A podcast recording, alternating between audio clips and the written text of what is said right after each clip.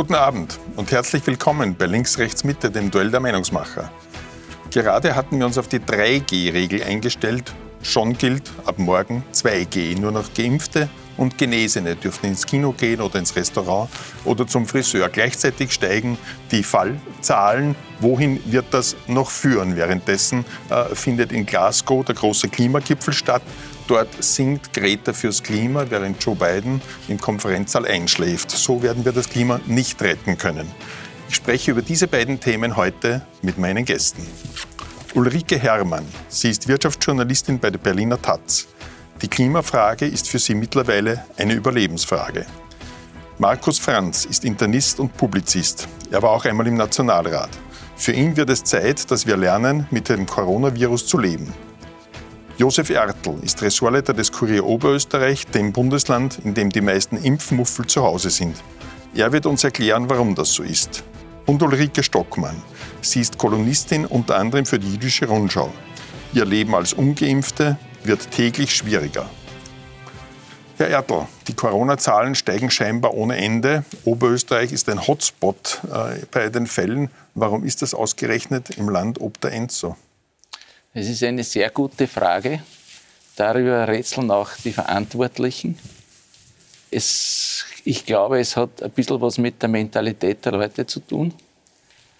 Ähm, die höchsten, höchsten Zahlen sind im Innviertel, also dieses Gebiet, das an Bayern angrenzt, also hauptsächlich Bezirke äh, Braunau, Scherding, Ried. Und das ist natürlich traditionell ein Gebiet, das immer, wenn es um Obrigkeit geht, wieder, gerne Widerstand lässt. Die rebellischen Innviertler. Die rebellischen Innviertler. Und äh, das kommt da ein bisschen zum Ausdruck. Aber die Ursachen sind vielfältig. Äh, es kursieren die verschiedensten Gerüchte. Ja. Kann es damit zu tun haben, dass die Freiheitliche Partei in der oberösterreichischen Landesregierung vertreten ist und dort den stellvertretenden Landeshauptmann stellt? Das glaube ich weniger, weil die Freiheitlichen verfolgen offiziell die Linie, dass sie zwar gegen die Impfpflicht sind, aber es steht jedem frei, sich impfen zu lassen. Und das haben sie auch eine Reihe, Reihe von Spitzenpolitikern der FPÖ auch impfen lassen. Es gibt aber natürlich auch Leute, die das ablehnen. Äh, das hat eher mit diesem äh, freiheitlichen oder freien Gedanken zu tun. Und es gibt natürlich dort eine Gruppierung, die in, im, Bezirk, im Bezirk Braunau gegründet wurde, die MFG, die auch den Sprung in den Landtag geschafft hat mit landesweit 6,4 Prozent. Und in diesem Bezirk Braunau sind äh, die Gemeinden mit den höchsten Wählerstimmen für die MFG. Und die MFG ist dort natürlich aktiv, jetzt auch in den Betrieben, verteilt Flugblätter an die Mitarbeiter dort und sagt, äh, der Arbeitgeber hat überhaupt kein Recht, dort nachzufragen, ob jemand geimpft ist oder auch, ob er auch getestet ist. Ähm, was natürlich nicht stimmt.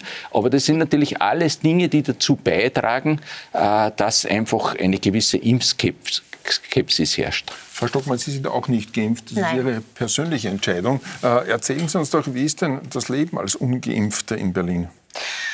Ähm, es wird immer schwieriger. Also ich sage gern, ich habe fast gar kein Privatleben mehr, denn alles, was ich unternehmen möchte oder bei den meisten Dingen, brauche ich ja einen Testnachweis. Ich musste auch, um überhaupt hier in diese Sendung kommen zu dürfen, also vielen Dank für die Einladung, aber ich brauchte logischerweise einen PCR-Test. Mir tut die Stelle immer noch weh, wo getroffen wurde. Ich mache das nie wieder. Es ist eine unglaubliche Schikane. Ich fühle mich als Mensch zweiter Klasse und ich finde furchtbar, wohin sich unsere Gesellschaft entwickelt. Und ich kann nicht begreifen, wie vorgebliche Demokratien wie Deutschland so eine Entwicklung nicht nur zulassen, sondern ja geradezu forcieren können.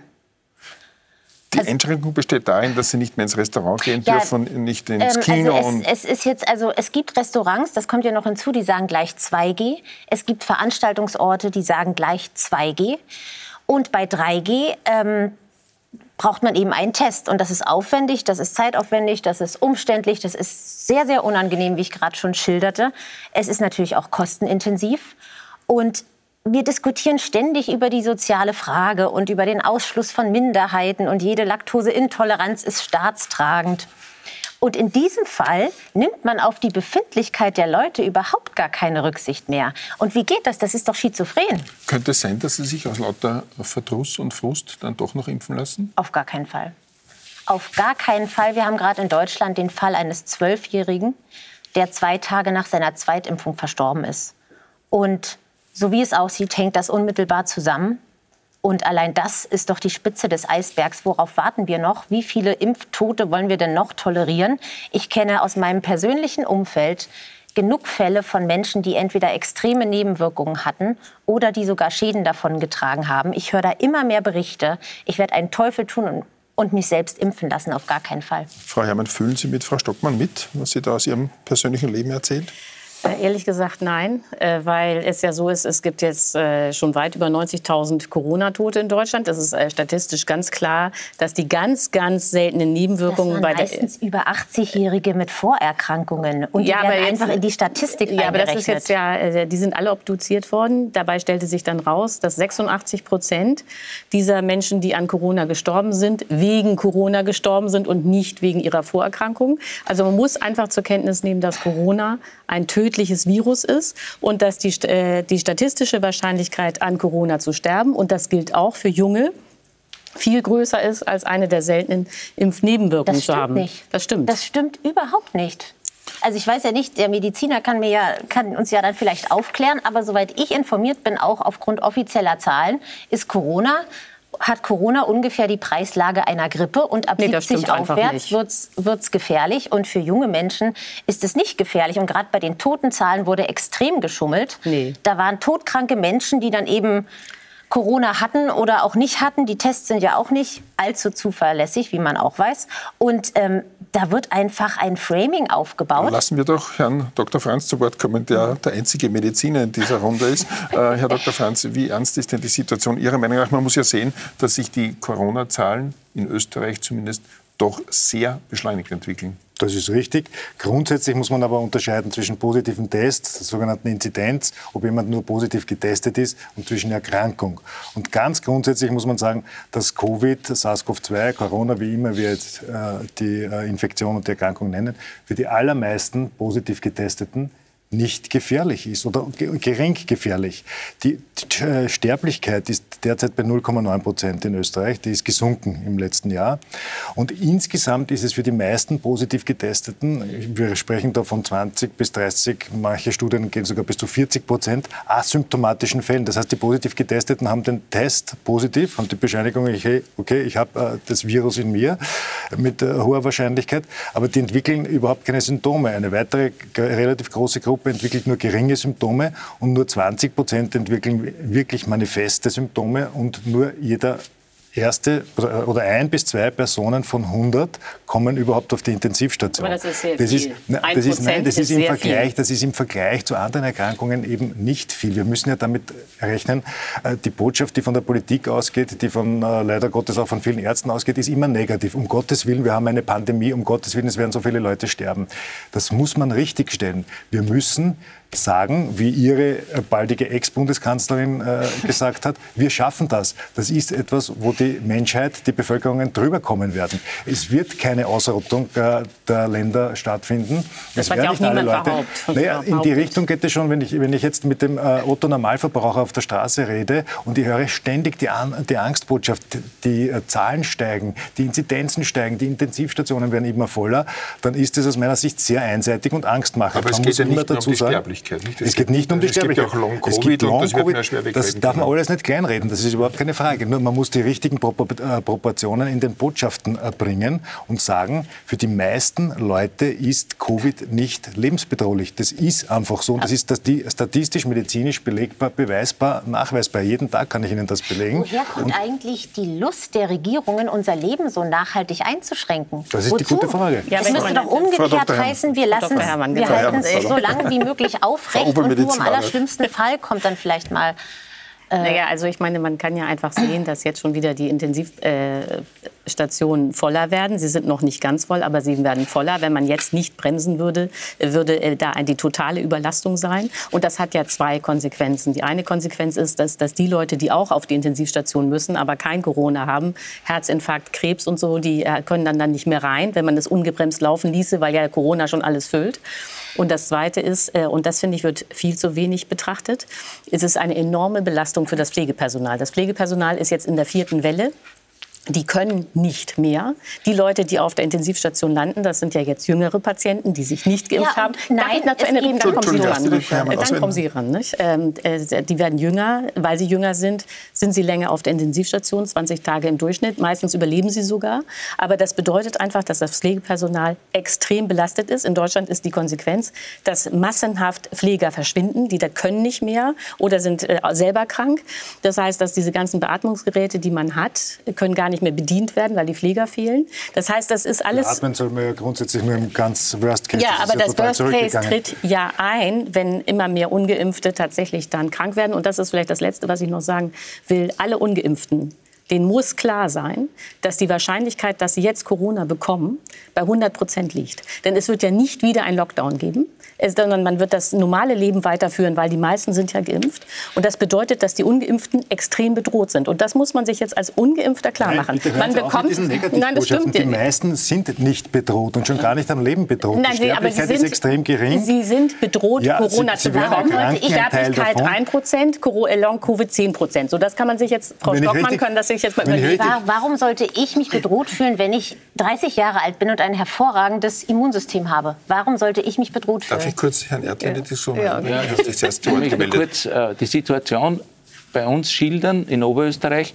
Also die, es müssen schon wieder Operationen verschoben werden. genau. Äh, das, es, es haben in der vergangenen Woche sowohl alle Spitalsärzte als auch das Pflegepersonal demonstriert und haben gesagt, äh, sie sind am Grenz, an der Grenze der genau. Kapazitäten. Es geht so nicht mehr weiter. Sie appellieren an die Menschen, sich impfen zu lassen.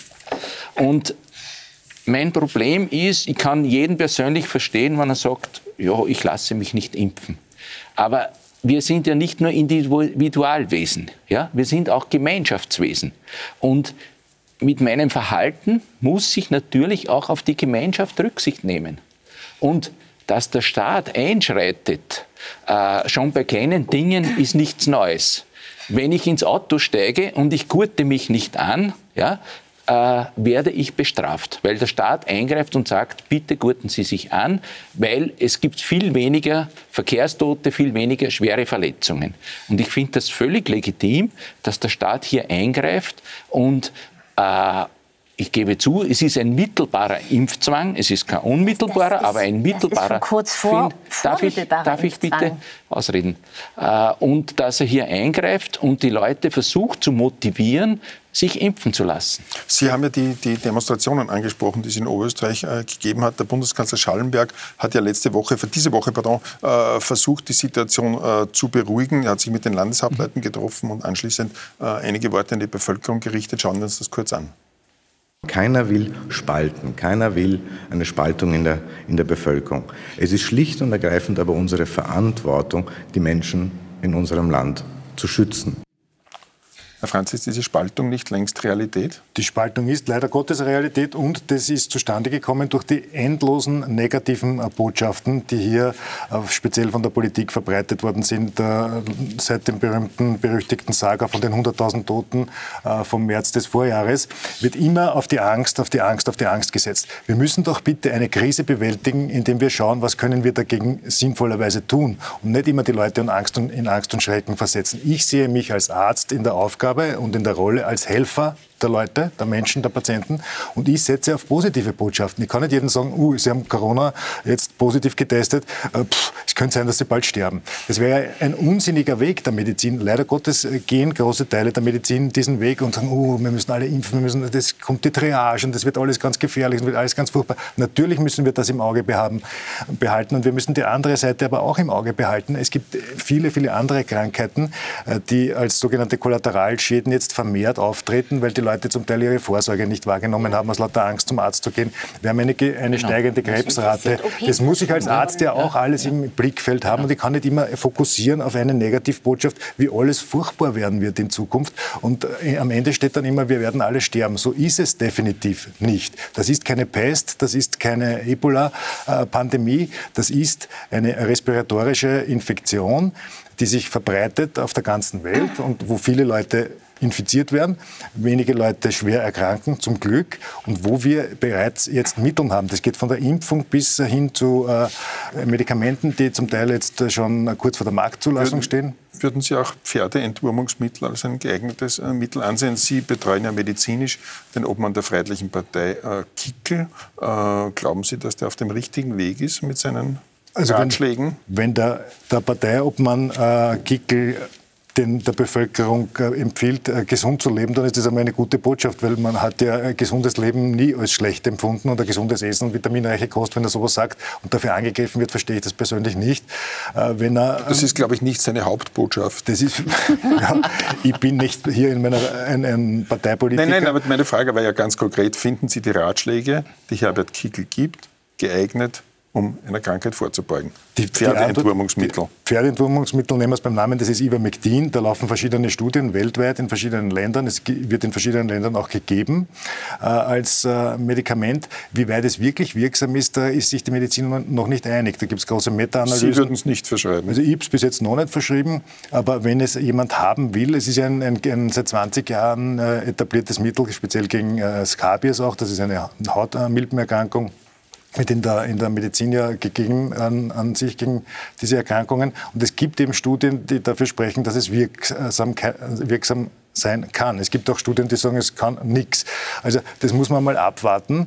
Und das Problem bei diesem Medikament ist, dass es schon am Markt ist und dass es relativ billig ist und dass es kaum wirtschaftliches Interesse gibt, äh, das in großen Mengen zu äh, erforschen, weil jede Studie kostet viel Geld. Daher gibt es nur viele kleine Studien, die kontroversiell sind. Also da ist noch das nicht wäre das nicht das Mittel erster Wahl, wenn ich Sie Also aus meiner Sicht nicht. Ich glaube, ja. es werden andere Mittel jetzt kommen, die kausal und besser angreifen. Es gibt ja schon Mittel, die, die in der Therapie eingesetzt werden. Remdesivir zum Beispiel ist ein bekanntes Mittel. Andere Mittel stehen kurz vor der Zulassung, beziehungsweise sind in der Pipeline der äh, Pharmafirmen drinnen.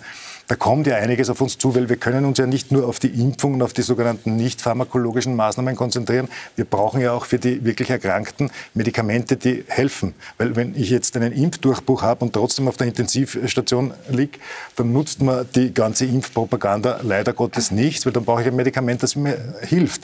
Und da haben wir jetzt das Cortison, da haben wir antivirale Medikamente, die im Einsatz sind. Aber da ist die Industrie, die Pharmaindustrie jetzt gefordert und natürlich auch massiv interessiert daran, dass wir hier Medikamente bekommen. Und wir werden in absehbarer Zeit hier äh, sicherlich Durchbrüche, äh, keine Impfdurchbrüche, sondern therapeutische Durchbrüche äh, erleben. Ja, Frau Stockmann, Frau Herrmann, ich möchte noch mal zurück zur Spaltung der Gesellschaft, über die wir zuerst gesprochen haben. Äh, was wären denn von Ihrer Seite äh, Mittel, um dieser Spaltung beizukommen? Erst einmal aufhören mit dieser hysterischen Maßnahmentheorie. Ähm Politik, mit diesem Maßnahmenterror.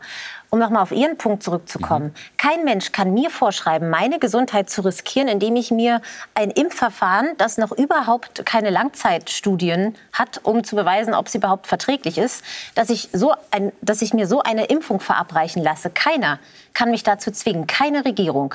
Und noch zu den steigenden Zahlen. In Deutschland haben wir zunehmend Impfdurchbrüche. Also da sind mehr und mehr Geimpfte. Da kenne ich auch persönlich Leute, die geimpft sind und die Corona haben. Und so wie es aussieht, scheinen ja diese Impfstoffe auch dazu zu führen, dass das Immunsystem derart verrückt spielt, dass dann die Corona-Erkrankung bei den Geimpften viel stärker zum Tragen kommt, als sie zum Tragen gekommen wäre ohne Impfung. Und solange überhaupt so etwas auf dem Tisch ist, solange so etwas durch die Gesellschaft geistert, kann man doch die Menschen nicht derart terrorisieren. Das ist Terror. Was ist denn die nächste Stufe? Ich darf Terror das, ist das. Natürlich. Nein, das Was ist, ist die nächste Terror. Stufe? Ich darf als Ungeimpfte das Haus nicht mehr verlassen, weil ich so eine Gefahr bin. Doch, das dürfen in den Park. Frau, Herrmann und dann Herr Erdl. Nee, also ich würde gerne ein paar Sachen sagen. Das erste, es gibt natürlich Impfdurchbrüche. In äh, Deutschland ist der Prozentsatz bei 0,2 Prozent der Geimpften. Das heißt, Impfdurchbrüche sind ganz selten. In Österreich ist der Prozentsatz 0,5 Prozent, auch ganz selten. Dann ist es so, dass man festgestellt hat, anders als Sie behaupten, dass diejenigen, die geimpft sind, auch dann nicht noch mal schwer erkranken. Also da das heißt, ja, was, keine, Ahnung, nee, keine Ahnung, wo Sie das herhaben, aber das sind die offiziellen Zahlen. So und äh, man sieht ja, wer auf den Intensivstationen liegt. Das sind fast alles Ungeimpfte, die dann auch wirklich schwer erkranken und zum Teil auch wirklich sterben. So und das andere ist, Sie sagen, ähm, ja, ich äh, kann jetzt gar nicht mehr auf die Straße. Der Punkt wäre, glaube ich, dass wenn äh, man jetzt nicht 2G machen würde vom Staat her, äh, sehr viele Restaurants, Bars und so weiter, Kinos trotzdem 2G machen würden. Und zwar deswegen, weil die meisten, sie nicht, aber die meisten äh, Menschen haben berechtigt Angst, sich mit Corona anzustecken. Das heißt, wenn die wissen, dass, äh, da kommen jetzt Leute rein, die sind nicht geimpft und Corona grassiert äh, und es gibt keinerlei staatliche Kontrolle, was diese Ungeimpften machen, dann würden Leute nirgendwo mehr hingehen. Nirgendwo. Das heißt, und aus wirtschaftlichem Interesse würden dann Barbesitzer, Restaurants Restaurantbesitzer, Kinobesitzer sagen, okay, ich mache hier freiwillig 2G. Das heißt, äh, die, der Staat organisiert sozusagen nur flächendeckend, was sowieso die Mehrheit, und zwar die große Mehrheit will. Das Aber der Geimpfte kann auch Überträger sein. Das wird immer gern ausgeblendet. Das Pickel geimpft im Impfpass und im elektronischen Impfpass ja. ist zwar ein schönes Pickel und ist der Beweis, dass man geimpft worden ist, aber man kann trotzdem Überträger sein. Ja, Symptomloser Überträger, man kann erkranken. Aber natürlich und das wird aber völlig ausgeblendet, dass das ja tagtäglich passiert, dass Geimpfte auch andere anstecken. Ja, das ist völlig richtig. Und das ist ist der, einer der Pferdefüße der 2G-Regel. Nee, aber, da, nee, aber man kann ja, äh, erstens ist es so, äh, dass man ja auch das äh, statistisch genau ausgewertet hat. Und da hat man festgestellt, dass die Virenlast meistens geringer ist bei Geimpften und vor allen Dingen, dass sie kürzer ansteckend sind. Der Ungeimpfte ist sieben Tage extrem ansteckend und der äh, Geimpfte ist nur drei Tage nicht so ansteckend. Man kann jetzt nicht das gesamte Risiko in dieser Welt ausmerzen, aber man kann es eben durch diese 2G-Regel extrem minimieren, was eben die Mehrheit der Gesellschaft auch begriffen begriffen hat. Deswegen freiwillig auch viele Barbesitzer genau das anbieten. Nein, aber, nein, aber das hat Frau, Frau Herrmann muss man nicht zugestehen, dass es eine gewisse Planlosigkeit der Verantwortlichen gegeben hat in den letzten Monaten. Wenn ich mir die Situation in Österreich ansehe, sehr sprunghafte Regeln äh, werden da erlassen, hat man da nicht auch viele Fehler gemacht? Äh, ja, in Deutschland auch. Es gab äh, und in Österreich auch dieses ständiges Hin und Her. Aber ich glaube, dass das auch eine Reaktion darauf war, dass es eben auch immer diese Skeptiker gab, wie Frau Stockmann, die immer gesagt haben, wieso verstehe ich überhaupt nicht diesen, ja, diesen, diesen ungeimpften, diesen, diesen diesen Skeptikern ist man sehr weit entgegengekommen, so lange wie es ging. Und jetzt geht es eben nicht mehr. Und jetzt muss zurückgerudert werden. Aber dass man immer dann solche Ideen hatte, wie wir brauchen eigentlich gar nichts mehr, das ist äh, vor allen Dingen gewesen, um diesen Skeptikern wie Frau Stockmann entgegenzukommen. Ja, aber jetzt ist eben Ende. Da habe ich aber, hab ich aber Glück gehabt, dass ich ein Jahr Terror, Freiheit hatte. Ähm, das staatliche Terror, ja, Terror wie ist das einzuordnen? finde ich, völlig übertrieben dass ein gewisser Druck ausgeübt wird, das ist richtig. Aber man greift ja jetzt dann zu Maßnahmen wie zum Beispiel zu Glücksspiel und wie man, äh, wo man Autos gewinnen kann. Und man hat gesehen, dass das im Burgenland sehr fruchtet. Das wird jetzt auch in Oberösterreich gemacht. Äh, ich persönlich kann das nicht unbedingt nachvollziehen, weil ich treffe die Entscheidungen nach anderen Richtlinien. Aber wenn es der Sache dient, äh, soll es recht sein. Und ja? wenn ich da eine Thrombose habe, wer haftet? Da haftet niemand. Weil das wenn ist ich, eben das ich, Wenn ich mich impfen lasse und ich kriege eine Thrombose, wie ich das zum Beispiel von einer Person kenne, wer haftet? Dann habe ich mich richtig solidarisch impfen lassen und ich habe eine Thrombose oder eine Autoimmunkrankheit oder ich bin tot wie der zwölfjährige Junge, der gerade. In Österreich gibt es das Impfschadengesetz. Äh, das diese Fälle regelt. Ich weiß nicht, wie das, wie das, in Deutschland gesetzlich geregelt ist. Ich wollte aber noch äh, kurz vorher einhaken, weil also die Pflege... Es gibt eine gesetzliche Vorsorge. Wer haftet, wenn der Fall eintritt, von dem Sie sprechen? In Österreich zumindest. In Österreich ist es gedeckt durch das sogenannte Impfschadengesetz. Wenn ein Impfschaden auftritt, dann äh, wird der Betreffende über den Staat erhält äh, finanzielle Abgeltung. Kommen Sie nach Österreich. Kommen Sie nach Österreich. Kommen Sie nach Österreich. Ich wollte nicht so Entschuldigung, äh, Dr. Franz. Ein wichtiger Einwand, der vielleicht äh, auch äh, die Politik ein bisschen wachrütteln, äh, wachrütteln kann. Wir haben ja alle begrenzte Ressourcen in, jeder, in jedem Bereich des Lebens. Pflege wurde angesprochen. Pflege steht extrem unter Druck, ist völlig richtig. Sie haben das gesagt, Sie haben das, glaube ich, auch gesagt, äh, speziell auf der Intensiv, aber auch auf den anderen Stationen. Nicht nur durch Covid, sondern durch sämtliche andere Erkrankungen. Wir haben einen beginnenden Mangel an Pflegekräften. Das kostet alles Geld, Pflegekräfte auszubilden. Das kostet Motivation. Wir brauchen mehr Pflegekräfte. Wir haben jetzt äh, sehr viele schon aus Osteuropa dazu gewonnen. Wir haben aber in Österreich einen echten beginnenden Pflegekräftemangel. Wir haben zum Beispiel im Krankenhaus Hitzing in Wien, ein großes Wiener Schwerpunktkrankenhaus, einen Mangel von 150 äh, Diplompflegekräften. Im Wilhelminenspital, äh, jetzt die Klinik Otterkring, 120 Diplom. Äh, also Hunderte allein in Wien, die fehlen. Wir verblasen aber zur gleichen Zeit für Schultests, für Schultests, für die Gurgeltests für die Kinder, die nur in 0,1 Prozent der Fälle überhaupt positiv sind, Millionen und Abermillionen. Wenn wir diese Ressourcen investieren würden in die Pflegeausbildung und die Pflege attraktiver machen, dann gewinnen wir nicht nur was gegen Covid und gegen zukünftige Erkrankungen, sondern wir gewinnen insgesamt für den Berufsstand etwas. Da ist die Pflege völlig unterversorgt. Und ich verstehe, wenn die Pflege heute angefressen ist und auf die Straße geht, weil es gibt auch andere äh, Demonstrationen, die dann gegen den Impfdruck äh, demonstriert haben. Es wird halt nicht so berichtet. Andere wieder demonstrieren gegen die Situation am Arbeitsplatz. Aber es wächst etwas heran und es wird durch Covid jetzt sichtbar, dass für uns alle, nämlich speziell für den, äh, für den Wasserkopf, für den demoskopischen Wasserkopf der geburtenstarken Jahrgänge aus den 60er Jahren und 50er Jahren, wir also, ich glaube, wir sind ungefähr gleich alt, also für diese, für diese Generation wächst etwas heran in einigen Jahren bekommen wir einen massiven Pflegenotstand, der jetzt schon da ist in den Akutstationen mhm. und auch auf den, ähm, in den Pflegeheimen, Pflegeeinrichtungen und so weiter. Das heißt, die Politik ist jetzt in der Verantwortung, jetzt diese Millionen, die, die man sinnlos ausgibt für Massentestungen, wo die Infektiologen alle sagen, die Massentestung gesunder Menschen ist eigentlich völlig sinnlos, würde ich lieber das Geld bündeln und das Geld nehmen und sagen, pass auf, ich mache Incentives, Anreize dafür, dass junge Menschen in die Pflegeausbildung gehen und Pflegekräfte werden. Das wäre eine sinnvolle Politik, die ich daraus ableiten könnte. Ich muss als Journalist natürlich zurückweisen, dass über die Gegner des Impfdruckes nicht berichtet wird. Es wird sehr ausführlich darüber berichtet. Sie sprechen damit die Demonstration der sogenannten Corona-Zweifler an. Die wurden doch äh, recht ausführlich äh, berichtet. Okay. Frau Stockmann, in welche Richtung geht denn Ihrer Meinung nach die politische Diskussion? Wir haben gehört, in Oberösterreich ist eine Partei der Impfskeptiker mhm. auf Anhieb in den Landtag eingezogen. Sehen Sie in Deutschland eine ähnliche Entwicklung? Also ich glaube, grundsätzlich ist das Problem, dass gar keine Diskussion stattfindet. Nur weil man mal erwähnt, oh, es gibt Impfkritiker oder es gibt hier einen Virologen, der sich kritisch äußert, heißt das ja nicht, dass es eine echte Diskussion ist. Sie sitzen doch gerade im Fernsehen. Äh, oder tun ja, Sie das, das jetzt da nicht? Da freue ich mich auch sehr drüber. ja, das ja, heißt, Sie dürfen diskutieren aber, und tun ja, das auch gerade. Aber ich darf hier in Österreich diskutieren. In Deutschland, glaube ich, wäre das schon problematischer. Also ich bin sehr froh, dass es Servus TV gibt und derartige Formate. Aber in Deutschland bei Lanz und Co finden Sie da mal einen Impfkritiker. Wenn dann sitzt da ein Impfkritiker und vier Impfbefürworter, die natürlich sich bemühen, den Impfskeptiker sehr dumm aussehen zu lassen. Also die mediale Schieflage ist enorm. Ich beobachte das bei der Jüdischen Rundschau, aber auch bei der Achse des Guten, für die ich tätig bin. Und das sind Stimmen, die eben versuchen, dagegen zu halten. Aber der Mainstream ist leider sehr einseitig und mobbt übrigens auch Mainstream-Journalisten, die es anders sehen. Und ich wollte noch eines hinzufügen, da hier immer wieder die Angst angesprochen wird. Alle Leute, fast alle Leute, die ich kenne, die geimpft sind, und das sind einige, haben sich impfen lassen, weil sie ihre Freiheit zurück wollten, nicht weil sie sich fürchten.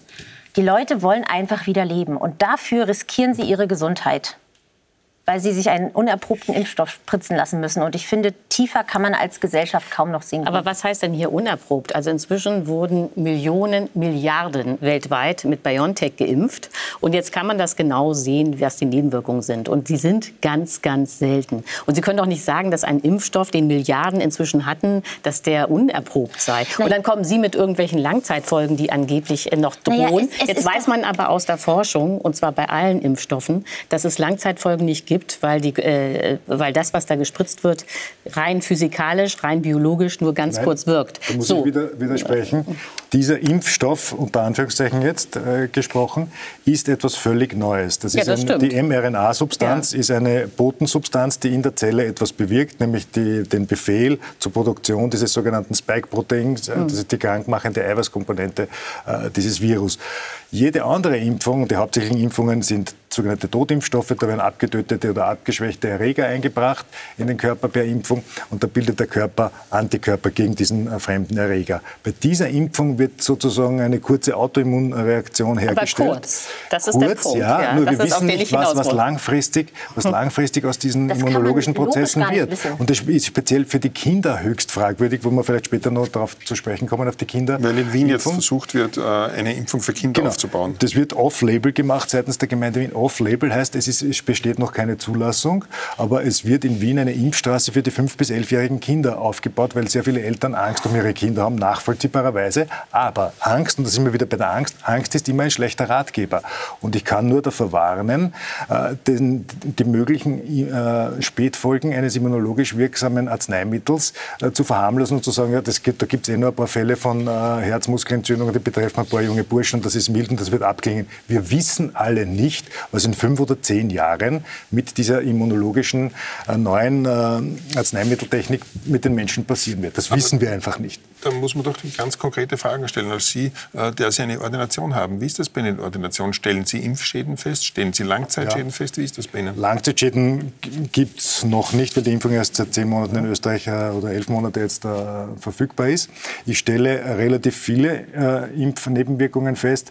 Ist ja auch in der Literatur so angegeben, äh, dass äh, die, Ja, ich stelle zum Genau. Beispiel äh, Herzmuskelentzündungen fest, ich stelle Nervenstörungen äh, fest, ich stelle chronische Übelkeitszustände, chronische Durchfälle fest, ähnliche Zustände Haben wie Sie auch Long-Covid. Long-Covid-Fälle in Ihrer Ich habe ca. 120 äh, Covid-Patienten zur Nachbetreuung. Davon habe ich zwei, die äh, Long-Covid-Symptome aufweisen. Die Literatur geht davon aus, dass es 10 bis 15 Prozent sind. Eben sehr viel, genau. Ja, aber das sind jetzt erste Angaben. Wir können noch gar keine genaue Defin- Definition angeben, was Long-Covid eigentlich ist. Und wir kennen das von anderen viralen Erkrankungen. Fast alle Viren äh, können solche äh, langfristigen Rekonvaleszenzzustände machen, die über mehrere Monate, vielleicht sogar Jahre hingehen können. Das gibt es bei sehr vielen äh, Viruserkrankungen. Das ist also insofern nichts Neues. Aber man Wir müssen sollte es nicht haben müssen uns, wollen. na, das will man überhaupt nicht haben. Wir müssen uns auch darum kümmern. Deswegen betreue ich ja äh, Patienten. Ich bin ja selber auch geimpft und ich bin ja für die Impfung, speziell bei Risikopatienten, bin ich ja absolut. Äh, Bitte mich nicht mit, Aber wie- darf misszuverstehen. ich mal eine Frage stellen? Wenn Sie denken, das hätte Langzeitfolgen, diese Impfung, warum haben Sie sich denn impfen lassen? Weil ich zur Risikogruppe gehöre. Ich bin ein Mann, das ist in der öffentlichen Diskussion noch nie erwähnt worden. Nicht, dass ich ein Mann bin, das sieht man hoffentlich. Nee, also nur mühsam. Männer, dass Männer, Mä- Männer, Männer haben ein doppelt so hohes Risiko grundsätzlich wie Frauen, Ja, genau. schwer zu erkranken. Das ist in der Debatte nie Ach aufgetaucht. nee, die Frauen haben aber bei mir äh, Risiko Long-Covid. Das ist richtig. Aber ich bin in einem Gesundheitsberuf tätig, habe Kontakt mit x akuten äh, Covid-Patienten äh, schon gehabt und ich bin nicht mehr ganz jung, ich gehe auf den 60er zu und aus meiner Sicht beginnt die Risikokurve mit 55, 60 stark anzusteigen, einen äh, schweren Verlauf zu erleiden. Das waren meine Hauptmotivationsgründe, mich impfen zu lassen. Das ist aber jetzt die Nebenfront. Die Hauptfront ist, man muss abstellen auf den Individualfall. Es gibt jetzt Studien, jede Menge über den, äh, über den Nutzen der Impfung, wo Populationen hergenommen werden und wo man gewisse Risikogruppen herausarbeiten konnte, für wer, wer wirklich davon profitiert. Aber ich muss dann letzten Endes immer im Einzelfall entscheiden.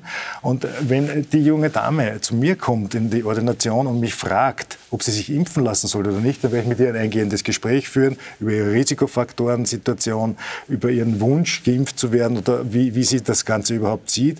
Äh, Dann werde ich mir anschauen, ihre Vorgeschichte, ihre Vorerkrankungen. Dann werde ich ihr sagen, wie die allgemeine Impfempfehlung ausschaut und dann werden wir gemeinsam die Entscheidung treffen, ob es klug ist zu impfen oder nicht. Das sollte eine individuelle Arztentscheidung sein und keine politische Gesamtentscheidung, die man den Menschen aufs Auge drückt. Das, das, die, die politische Frage wollte ich noch einmal kurz andiskutieren, weil ich glaube, dass das ein Thema der nächsten Wochen und Monate wird. Äh, glauben Sie, dass in Deutschland, wenn der Widerstand so groß ist, wie wir immer wieder hören, äh, eine, eine Parteigründung äh, realistisch ist, wie sie in Österreich schon Äh, stattgefunden hat? nein, äh, weil wir ja schon eine Partei haben, die impfskeptisch ist, und das ist die AfD.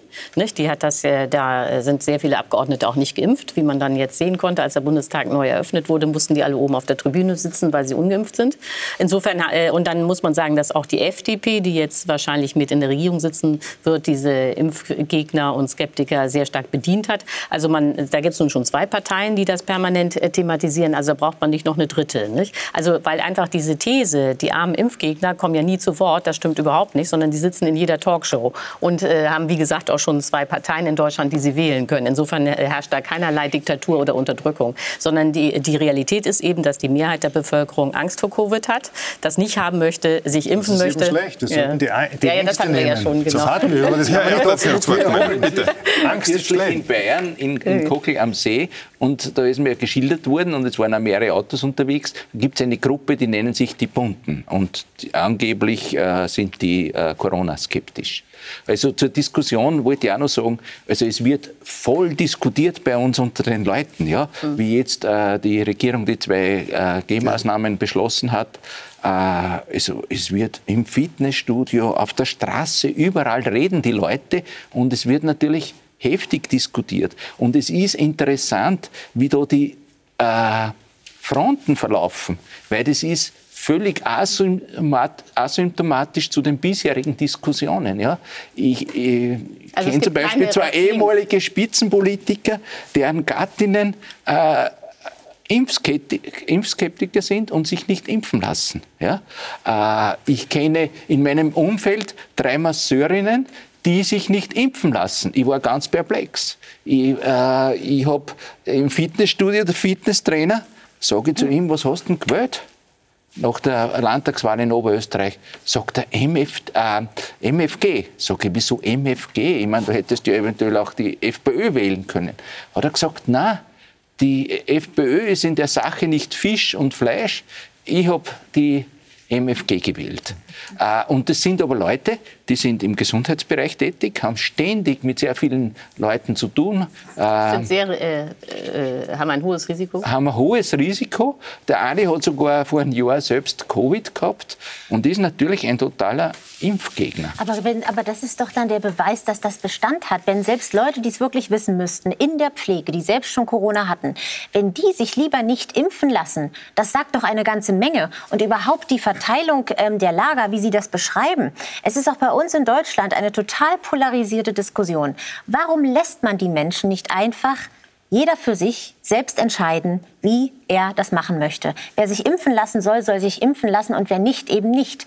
Wie kann der Staat es wagen, so übergriffig Aber zu das, sein? Da, da gibt es äh, drei Gründe. Das eine ist, die Intensivbetten sind irgendwann knapp und das hat dann Konsequenzen aber auch für andere das Menschen. Wir doch schon, das ist doch ein systemisches Problem, ja, aber auch wir, bei uns in Deutschland. Ja, wie, egal, jetzt haben wir eben diese begrenzten Intensivbetten und die können die ändern. Aber doch nicht jetzt. Wir waren nie so, also die Intensivbetten sind knapp, die Pfleger sind überlastet und dann gibt es ein drittes Problem. Es ist so, dass man nicht jeden impfen kann. Es gibt Menschen, die kann man nicht impfen, weil sie äh, ein unterdrücktes äh, Immunsystem haben müssen wegen Autoimmunkrankheiten und so weiter. Und diese Leute, die sich selber nicht impfen lassen können, die sich nicht schützen können vor Covid, die werden jetzt äh, durch die anderen äh, bedroht äh, und zwar äh, tödlich, dadurch, dass die sich nicht impfen lassen und Corona. Na, Sie tun schon wieder übertreiben nein, und ich über, verbreiten. Das, nein, das ist kein guter Stil. Ich, nein, wieso? Was das, heißt das, das ich? ich nein, nicht. wissen Sie, ich Wir verbreite haben, keine Angst, oh, sondern nein. Die, die tödliche Gefahr taucht schon wieder ist, auf. Ja, genau. Es, Sie haben doch selber auch gesagt, dass es ein Prozent Tote gibt. Ja, natürlich. Also es aber ist eine tödliche nicht, Gefahr. Es ist eine tödliche Gefahr. Das, das ist eine, Frau Herrmann ja, aber wissen Sie,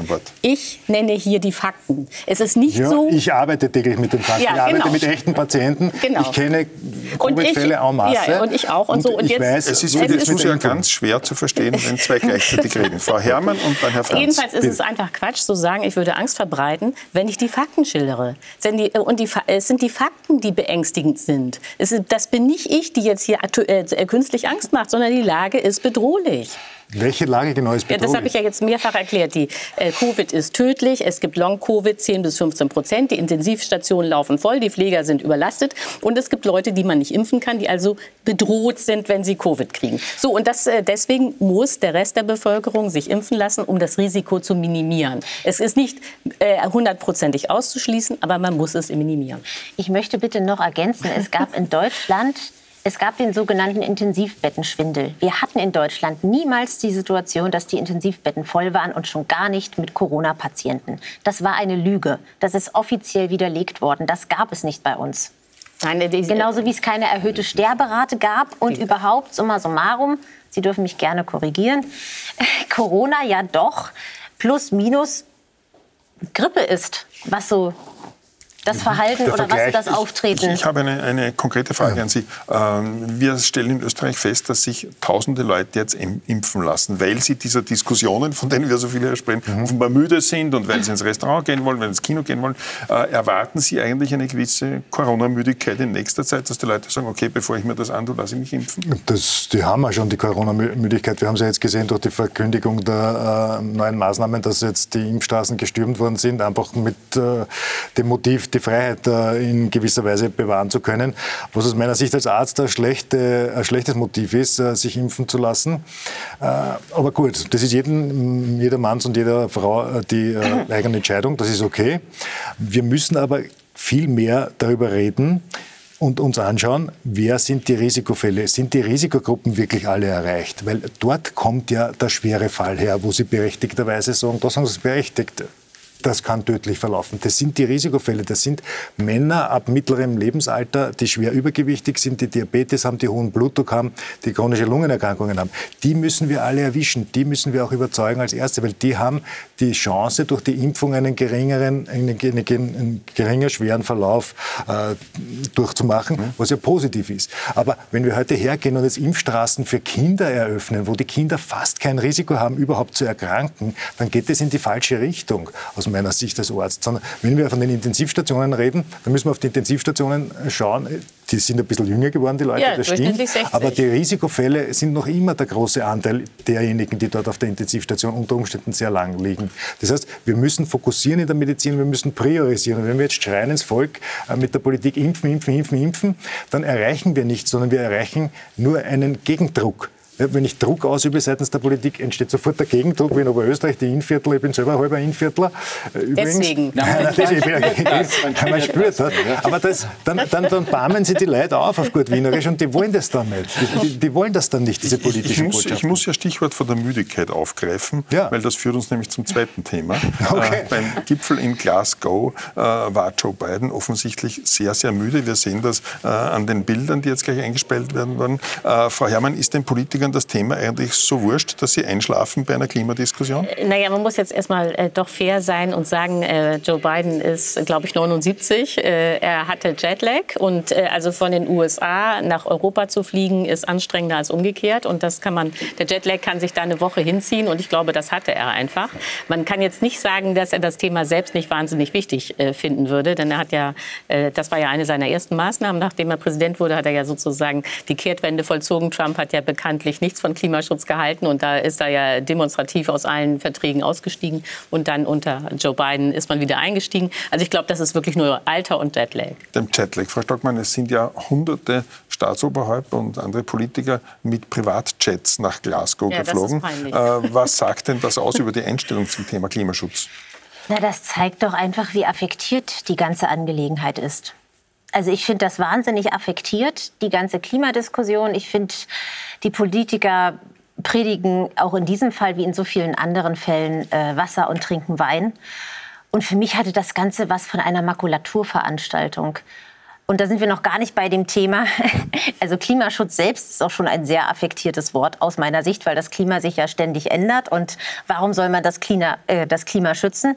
Das wäre der nächste Punkt. Aber ich finde, das zeigt doch, dass diese Menschen, die Gesetze einführen wollen, die CO2 einsparen wollen mit brachialsten Methoden, dass die sich selbst nicht ernst nehmen. Sonst würden sie nicht mit einem Privatjet Die Unehrlichkeit, die Na hier sichtbar wurde. Na klar. Ja. Und ich glaube auch, das ist gar nicht mal, ich glaube nicht, dass es nur Heuchelei ist, sondern ich glaube auch im tiefsten Herzen, ich glaube nicht, dass ein Joe Biden wirklich davon überzeugt ist. Das glaube ich nicht. Das ist einfach Makulatur. Man kann damit äh, Wählerstimmen gewinnen. Es klingt nett, man kann mal wieder Angst und Schrecken verbreiten. Aber mehr ist es, glaube ich, nicht. Also Sie sagen, es gibt keinen Klimawandel. Ich sage, das Klima wandelt sich immer und ständig. Was das äh, Stichwort Heuchelei betrifft, hat sich Greta auch äh, sehr lautstark zu Wort gemeldet. Hören wir uns doch kurz an, was sie dazu zu sagen hatte. You can shove your climate crisis up your arse. You can shove your climate crisis up your arse. You can shove your climate crisis. You can shove your climate crisis. You can shove your climate crisis up your arse. No more exploitation. No more blah blah blah. No more whatever the they're doing inside there. Herr Ertl, kein Blabla mehr. Was dürfen wir uns denn konkret von der zweiten Woche in Glasgow erwarten? Ähm, man kann diese Kritik natürlich üben, völlig berechtigt, aber es ist doch, finde ich, insgesamt eine gute Sache, dass sich die Staatsmänner zusammensetzen und über das Thema reden und es dann doch zu einzelnen Entscheidungen kommt. Zum Beispiel 100 Milliarden Dollar für die schwächeren Länder auf der Welt für den Klimaschutz. Äh, durch solche Zusammenkünfte wird natürlich der Druck, äh, etwas zu unternehmen gegen den Klimawandel, gestärkt. Äh, und es ist natürlich auch gut, dass die Jungen demonstrieren draußen und äh, den Politikern Druck machen. Das ist in Ordnung. Äh, der Biden hat eigentlich ein riesiges Programm, will er umsetzen zum Klimaschutz. Er will eben die, äh, den Ausstoß der Treibhausgase in den USA bis 2030 halbieren. Das ist schon sehr ambitioniert. Und äh, interessanterweise hat er die größten Gegner in der eigenen Partei, bei den Demokraten. Und es ist noch offen, ob er damit durchkommen wird. Ähm, nur, das sind ja keine aktuellen Wünsche, sondern diese Forderungen, diese Absichtserklärungen, die gibt es ja eigentlich seit vielen Jahren. Ja, aber er hat jetzt als Präsident ein konkretes Programm vorgelegt, das er jetzt durch den Kongress bringen will. Mhm. Und ähm, natürlich ist es leicht, wir sitzen hier und äh, der Gipfel ist dort. Was mir ein bisschen fehlt, wenn ich das jetzt runterbrechen darf, auf, zum Beispiel auf Österreich, ist, äh, es, es, wird, es gibt einfach zu viele, zu viele Sonntagsredner. Ja? Alle sagen, wir sind für das Klima. Ich kenne niemanden, der nicht für das Klima ist. Ich habe noch keinen gehört, der sagt, äh, es soll alles so bleiben, wie es ist. Frau Stockmann. Aber was, Frau Stockmann hat ein bisschen ja. in diese Richtung argumentiert, aber sie kann es vielleicht noch präzisieren. Aber was mir einfach fehlt, ist, es braucht jetzt konkrete Umsetzung. Ich sage ein Beispiel.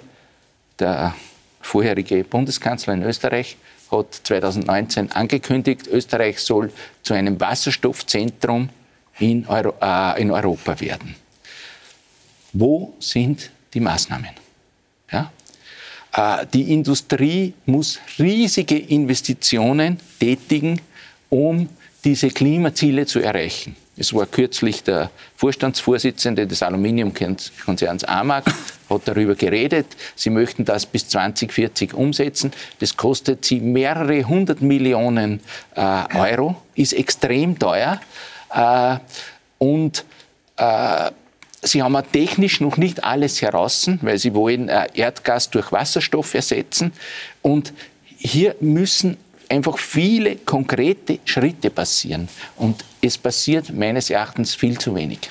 Herr Franz, Sie waren ja selbst Politiker, waren im Team Stronach, dann in der ÖVP, dann wilder Abgeordneter. Wie groß ist denn die Versuchung für Politiker, hier das von Greta erwähnte Blabla zu machen und es dann dabei zu belassen. Ist extrem groß. Das ist äh, wahrscheinlich in absehbarer Zeit wieder größer als das bei äh, Corona, weil mit, man mit diesem Thema natürlich irrsinnig viel Blabla und heiße Luft verblasen kann, was ja schlecht ist fürs Klima, weil die Erderwärmung dadurch ansteigt, durch, das, äh, durch die heiße Luft, die, die da verblasen Luft, ja. wird. Also ich denke, mir sehe das ähnlich. Es wird viel geredet und wenig gemacht. Ja. Äh, die Chinesen haben ja, glaube ich, da jetzt den Spruch eingebracht, dass sie was machen werden. Schauen wir uns das einmal an, weil ob Österreich etwas macht oder nicht, ist relativ egal im äh, Weltklima betrachtet. Das kann natürlich jetzt jedes Land für sich äh, sorgen, außer die wirklich großen Länder wie Russland, Amerika, China etc. Aber wenn man was machen will, dann wird es viele Jahre, Jahrzehnte dauern. Man kann jetzt nicht hergehen und glauben, wie Greta vermittelt, wenn man jetzt die tolle Klimapolitik macht, dann haben wir morgen einen Klimawandel, der dem Menschen wieder bekömmlich ist, nämlich äh, sozusagen einen Schritt zurück. Ich denke mal, ja, da muss man viele Dinge tun und das Wichtigste wird sein, selbst einmal daran zu denken und dass äh, eine Bewusstseinswerdung beim Einzelnen einsetzt, was glaube ich eh schon der Fall ist, dass sich jeder damit beschäftigt, weil Klimawandel ist in jedermanns Ohr. Es gibt ein paar, die sagen, das gibt es nicht, das war immer schon da, was auch der Fall ist. Wie weit das wirklich menschengemacht ist, ist da gibt es ähm, Studien jede Menge, ein paar sind dagegen, sehr viele sind äh, dafür, sind dieser Meinung. Ich denke mal, äh, lange Rede, kurzer Sinn, dann wird noch viel äh, Wasser vom Himmel fallen und viel Wasser die Meere durchqueren, bis man da wirklich auf einen grünen Zweig kommt. Das wird dauern und ja. Frau Herrmann, wie sehr wird denn der Klimawandel jeden Einzelnen von uns schmerzen? Äh, also extrem. Also Österreich und Deutschland haben ja eigentlich sogar noch den Vorteil, dass sie im Norden liegen geografisch und also werden wir nicht so stark getroffen wie beispielsweise die Tropen. Aber auch äh, in Österreich wird es extrem gefährlich, weil äh, Sie müssen sich ja nur vorstellen, dass äh, durch den Klimawandel einfach die Wassermassen, die pro äh, äh, Quadratmeter runterkommen, steigen ständig. Also das Ahrtal hat das ja in Deutschland gezeigt. Und stellen Sie sich mal das Ahrtal in Österreich vor und noch mehr. Da gibt es dann äh, Studien, dass praktisch alle Hänge in den Alpen, alle Hänge sind bedroht, dass sie runterkommen. Und zwar nicht nur da, wo man schon immer klassischerweise Muren hatte und wo man dann so schlau ist, äh, gar kein Haus hinzustellen, sondern alles kann runterkommen, alles. So, jetzt stellen Sie sich das mal für Österreich vor. Äh, oder das, was auch klar ist, sowohl für Österreich wie für Deutschland, ist, dass die Wälder, die wir kennen, werden nicht überleben, weil die diese Trockenheit, diese Hitze... Das hatten wir schon in den 70er Jahren. Ja. Das sind eure nee. Botschaften. Bitte hören Sie mal auf damit. Nee, nee, das sind wieder so Angstverbreitungspropaganda. Ja, immer, wenn Sie, immer wenn Sie ein Problem Problem sehen, müssen, ist, nein, ist, die Welt nein, schön nein, und es gibt nur Ängste. Darf ich Frau Herrmann kurz, lösungsorientiert darf Frau Herrmann kurz aussprechen Immer. und dann die nächste Wortmeldung. Bitte, Frau Herrmann. Äh, ja, also wie gesagt, die, äh, die, es gab ein Waldsterben in den frühen 80ern. Das war aber ausgelöst durch die Schwefeldioxide, die aus den Kraftwerken kamen. Da musste man nur Filter bauen, hat man gebaut, weg war das Waldsterben. Diesmal stirbt der Wald äh, durch die Hitze und die Dürre und durch Schädlinge, die dadurch dann ein wunderbares Fressen haben. Und es ist inzwischen so, dass jeder einzelne Baum, als ob das der Bergarnochhorn ist, die Buche, die Eiche, die Fichte. Jeder hat seinen spezifischen Schädling. Zum Teil haben die Bäume auch mit vier Schädlingen gleichzeitig zu kämpfen und die sterben einfach. So und äh, auch die Landwirtschaft wird natürlich in Österreich und Deutschland extreme Probleme bekommen weil das Wasser knapp wird. Nicht in dem Sinne, dass beide Länder zur Wüste würden, sondern dass einfach nicht kontrollierbar ist, wann es regnet und äh, es eben monatelange äh, Dürren geben kann, sodass das eben alles total schwierig wird und zwar ganz konkret. Also es wird sich die Frage stellen, vielleicht mehr in Deutschland als in Österreich, wer kriegt das Wasser? Sind das noch die Bürger? Ist das die Industrie? ist das die Landwirtschaft? Und äh, da wird man dann plötzlich, alle werden beim Staat stehen und wollen, dass das reguliert wird. Herr Franz und dann Frau Stockmann. Ja, wenn man diese ganze Thematik so anspricht, dann muss man schon auch sagen, dass es eine Energieform gibt, die äh, verdammt wird, aber gleichzeitig die sauberste darstellt, nämlich die Atomenergie. Solange die Atomkraftwerke funktionieren, ist es die sauberste Energie. Das Problem mhm. ist immer nur, wenn sie dann, äh, wie Tschernobyl oder wie damals in, in Japan, wenn sie kaputt gehen. Äh, ja, wahrscheinlich wird man. Problem, genau. wahrscheinlich, ja, ich möchte kurz bei der Frage bleiben, worauf müssen wir individuell verzichten? Was wird uns der Klimaschutz als Personen abverlangen? Weil wir haben gehört, das kann schmerzhaft werden. Sind Sie der Meinung, dass das schmerzhaft werden kann? Ich glaube, äh, es ist auch hier der Spruch anzuwenden, angekündigte Katastrophen finden nicht statt. Äh, das wird alles nicht so schlimm, weil die Prognosen natürlich davon leben, äh, je schlimmer sie sind, desto mehr werden sie verbreitet. Und es gibt auch so einen Self-Fulfilling-Effekt, dass dann jeder redet vom, vom grauenvollen Hangrutsch, der überall kommen die Berge auf uns runter, die, die Skipisten trocknen aus und die, die Almen, beziehungsweise die Almen trocknen aus. Skifahren müssen wir überhaupt aufgeben und alles wird ganz furchtbar, wir müssen auf alles verzichten. Aber, aber Verzicht auf Flugreisen oder weniger naja, Fleischkonsum? kann man sich überlegen. Fahre ich eine Strecke, die ich sonst mit dem Auto fahre und die 10 Kilometer ist lieber mit dem Rad oder gehe ich zu Fuß 5 Kilometer, äh, statt dass ich mit dem Auto fahre, das kann jeder für sich überlegen. Kleine Beiträge in Summe werden wahrscheinlich viel mehr bewirken als äh, ein schlafender Joe Biden in Glasgow. Wenn jeder von uns aufs Radl steigt ein bisschen öfter, dann haben wir mehr gewonnen fürs Klima als ganz Glasgow. Frau, Frau, Entschuldigung, Entschuldigung, Frau Stockmann, werden Sie mehr mit dem Rad fahren in Zukunft? Nein, Im ganz, Sinne des Klimaschutzes? Ganz bestimmt nicht. Und wie ich schon sagte, Klimaschutz erscheint mir doch ein sehr anrüchiges Wort zu sein. Ich vermisse bei der ganzen sogenannten Klimadebatte eine ähnlich zielorientierte Diskussion wie auch bei Corona. Wie ich schon sagte, Klimawandel hatten wir schon immer. Es gab nachweislich Eiszeiten, Warmzeiten. Martin Luther konnte im heutigen Sachsen-Anhalt Melonen anbauen. Da fragt man sich doch, was war damals los? Also das muss ja ganz furchtbar gewesen sein. Also das Klima wandelt sich doch ständig. Und die Prognosen, die Sie ansprachen, Frau Herrmann, das sind und bleiben Prognosen. Kein Mensch von uns weiß, ob diese Dramen sich tatsächlich abspielen werden. Das ist auch wieder Angstmache, so wie es mir scheint.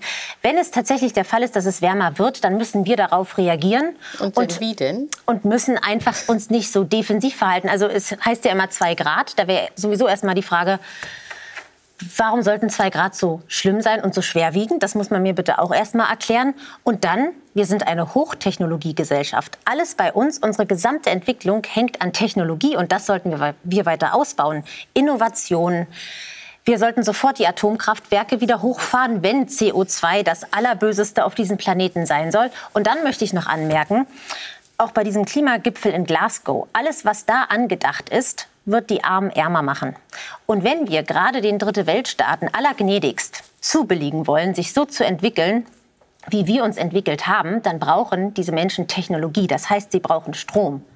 Das heißt, wenn man da kürzt, wenn man da streicht, das wird niemals funktionieren. Vorher haben wir 2 oder 2,7 Grad. Wie ja die letzten Prognosen sind, sind nicht so schlimm, haben wir gehört. Stimmt das Ihrer Meinung nach? Äh, also da sind mehrere Missverständnisse. Das eine ist, natürlich gab es äh, zu Luthers Zeiten Melonen und es gab auch schon im Mittelalter Wein in äh, Norddeutschland und so weiter. Aber das waren immer nur regionale Phänomene. Das war nicht eine weltweite Erwärmung, sondern was man immer hatte, ist, dass es in einzelnen Teilen mal kühler wird und in anderen wärmer. Was wir jetzt haben und was gemessen wird, ist eine globale Erwärmung. Das heißt, es wird äh, geguckt, alle Gegenden äh, der Welt werden angeguckt und dann wird gemessen. Das ist etwas völlig anderes als ihre Melone. So und äh, da sieht man und ja und jetzt um dann, ja und dann sagen Sie hier zwei Grad. Was ist denn hier zwei Grad? Ja, ja jetzt muss man sich einfach, das der hilft vielleicht äh, zu verstehen, dass zwei Grad fürs Klimasystem der Wahnsinn sind. Uns trennen von der Eiszeit, der letzten Eiszeit, als Norddeutschland unter einem Eispanzer von drei äh, Kilometern lag, fünf Grad. Es war fünf Grad kälter als heute. Und das reichte schon dafür, dass es alles anders war. Die Menschen war. konnten ja, auch prima leben. Ja, aber nicht in Norddeutschland, nicht? So und jetzt, weil da war ja Eis. So und jetzt äh, sind wir auf dem Weg von 5 Grad plus innerhalb von 150 Jahren, wenn wir keinen Klimaschutz betreiben. Und dann sieht man, was 5 Grad in diesem Weltsystem bedeuten. Dann ist die gesamte Erde nicht mehr wiederzuerkennen. 5 Grad ist in einer, aber dann ist man in einer anderen Welt. Worüber Sie sprechen. Ja, aber wissen Sie, darf, darf Herr Herrmann ausreden? Ja, äh, Sie sagen, es sind Prognosen, richtig. Denn äh, aber diese naturwissenschaftlichen Prognosen, alles, was vorhergesagt wurde, ist auch tatsächlich genauso eingetreten. Denn man hat ja jetzt diese Anreicherung des CO2 seit 150 Jahren, seit der Industrialisierung. Seit äh, 1958 beginnt man zu ahnen, dass da ein Problem ist. Seit 1970 wird das äh, systematisch erforscht, was die äh, äh, Folgen sein könnten. Und die Prognosen sind eingetreten. Wenn jetzt seit 50 Jahren die Prognosen stimmen und in Wahrheit ist es immer noch schlimmer gewesen als äh, prognostiziert. Wir sind, oder es gab immer so Szenarien und wir sind auf dem schlimmsten Pfad, nicht? nicht in der Mitte, auf dem schlimmsten Pfad. Da würde ich ja mal sagen, nach 50 Jahren, okay, hier gibt es eine richtige Gefahr. Und das Dümmste, was man machen kann, da muss ich leider so hart sagen, ist jetzt diese Gefahr zu leugnen. Aber die Wetteraufzeichnung begann doch überhaupt nur kurz vor der Industrialisierung. Also wir haben gar keinen Vergleich äh, über die Temperaturen von vor 500 Jahren, von vor 1000 Jahren, von vor 1500 Jahren. Also so genau, wer will das also so glaub, genau da wissen, dass wir uns jetzt hier um 0,2 Grad zu streiten? Und nochmal, es sind und, und bleiben Prognosen. Mhm. Und warum jetzt Panik verbreiten? Warum nicht in Technologien investieren? Warum Darf nicht sich überlegen, wie wir, ja, wie wir effizienter Energie gewinnen? Warum nicht Atomkraft? Das sind die Fragen, die ich mir stelle. Das Warum ist die Frage, die ich noch klären wollte, Atomkraft. äh, Herr Franz, ja, genau. Herr Ertl, in Österreich gibt es eine spezielle Diskussion oder Nicht-Diskussion genauer gesagt äh, über die Verwendung der Atomkraft. Sehen Sie das als eine realistische Variante zur Energiegewinnung in Zukunft? Ich glaube, das muss man sich wieder anschauen, ob äh, eine Reaktivierung des Reaktors in Zwentendorf, glaube ich, ist nicht möglich aus technologischen Gründen, aber man kann der Atomkraft nicht so ablehnend gegenüberstellen, wenn man alle diese Prognosen ernst nimmt. Weil da müssen wir schon alle Alternativen, das haben wir wieder ähnlich wie bei Covid, Corona, wir müssen die Alternativen anschauen, wir müssen schauen, was gibt es, was für Möglichkeiten haben wir, was wäre das Beste, was bietet das wenigste Risiko und das, den maximalen Outcome. Und vielleicht kommen wir wieder dahin, dass man sagt, okay, dann widmen wir uns der Atomkraft. Das muss man ehrlicherweise ins Gespräch äh, einführen und muss man zulassen. Herr Erdland, dann noch Frau Herrmann zur Ich glaube, dass das politisch nicht durchsetzbar ist. Es gibt einen enormen Widerstand in der Bevölkerung gegen die Atomkraft. Ich weiß das zum Beispiel vom Mühlviertel äh, gegen das Atomkraftwerk, äh, gegen das tschechische Temelin. Also ich kann mir nicht vorstellen, dass da eine Mehrheit dafür gibt, weil Atomkraft ist nur mit Mehrheit in der Bevölkerung umsetzbar. Natürlich. Und ich wollte noch mal auf das Argument, ob wir das mit Verzicht schaffen, kommen.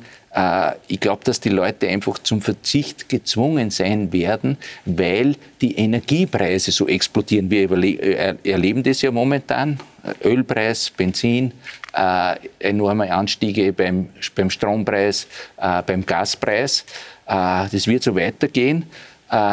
und jetzt in Oberösterreich gibt es beispielsweise das Gesetz, dass bis 2005, ich glaube sogar österreichweit, bis 2035 müssen alle Ölheizungen in den privaten Haushalten ausgeschaltet sein. Ja? Jetzt gibt es aber sehr viele äh, Pensionisten, die sich vor 10, 20 Jahren so eine Ölheizung eingebaut haben, weil das war damals eine Empfehlung, günstig, keine Schadstoffe etc. wurde argumentiert. Und die haben natürlich wenig Pension. Und äh, wenn die jetzt eine alternative Heizform nehmen müssen, dann kostet die 25.000, 30.000 Euro.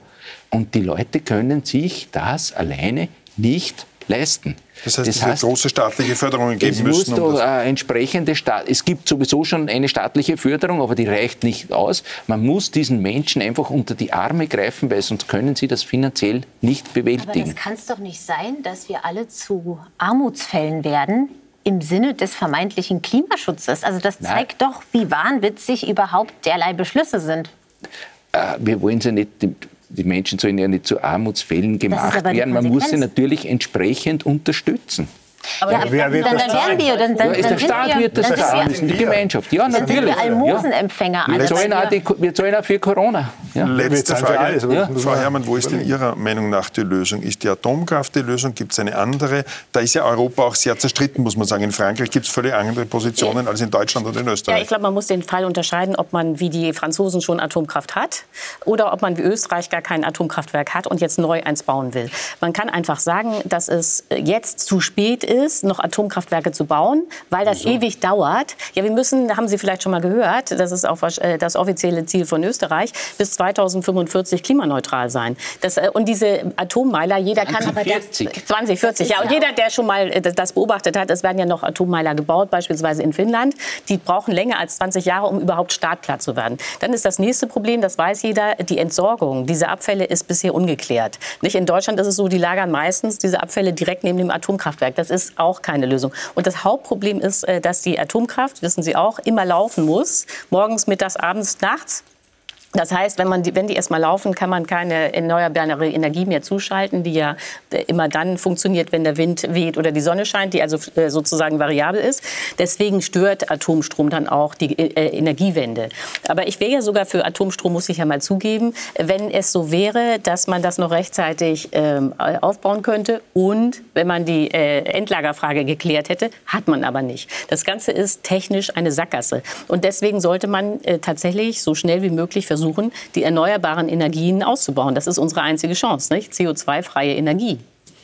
So. Aber die sichern doch gar keine Grundversorgung.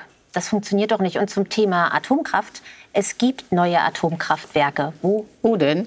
Die werden zum Beispiel, die wollen jetzt in Großbritannien ähm, bestellt, also die Ja, genau, die brauchen noch 20 Atomkraft. Jahre, bis das dann soweit ist. Ja, aber 2040 ist ja sowieso auch eine Fantasiezahl. Also warum orientieren wir uns darum? Das ist das eine. Und dann zweitens Innovation. Wir wissen doch nicht, was es in fünf Jahren für Technologien doch, gibt, was es in zehn Jahren. No, nein, das wissen das wir nicht. Das doch, das, wissen nee. wir bestimmt nicht, nein, was da nein, entdeckt wird. Nee, das finde ich auch so interessant, dass die Leute immer denken, die Technik fällt äh, sozusagen wie ein UFO auf, äh, auf, die Erde. Man kennt ja die äh, Entwicklungszyklen von äh, äh, Technologie. Nehmen wir mal den Computer.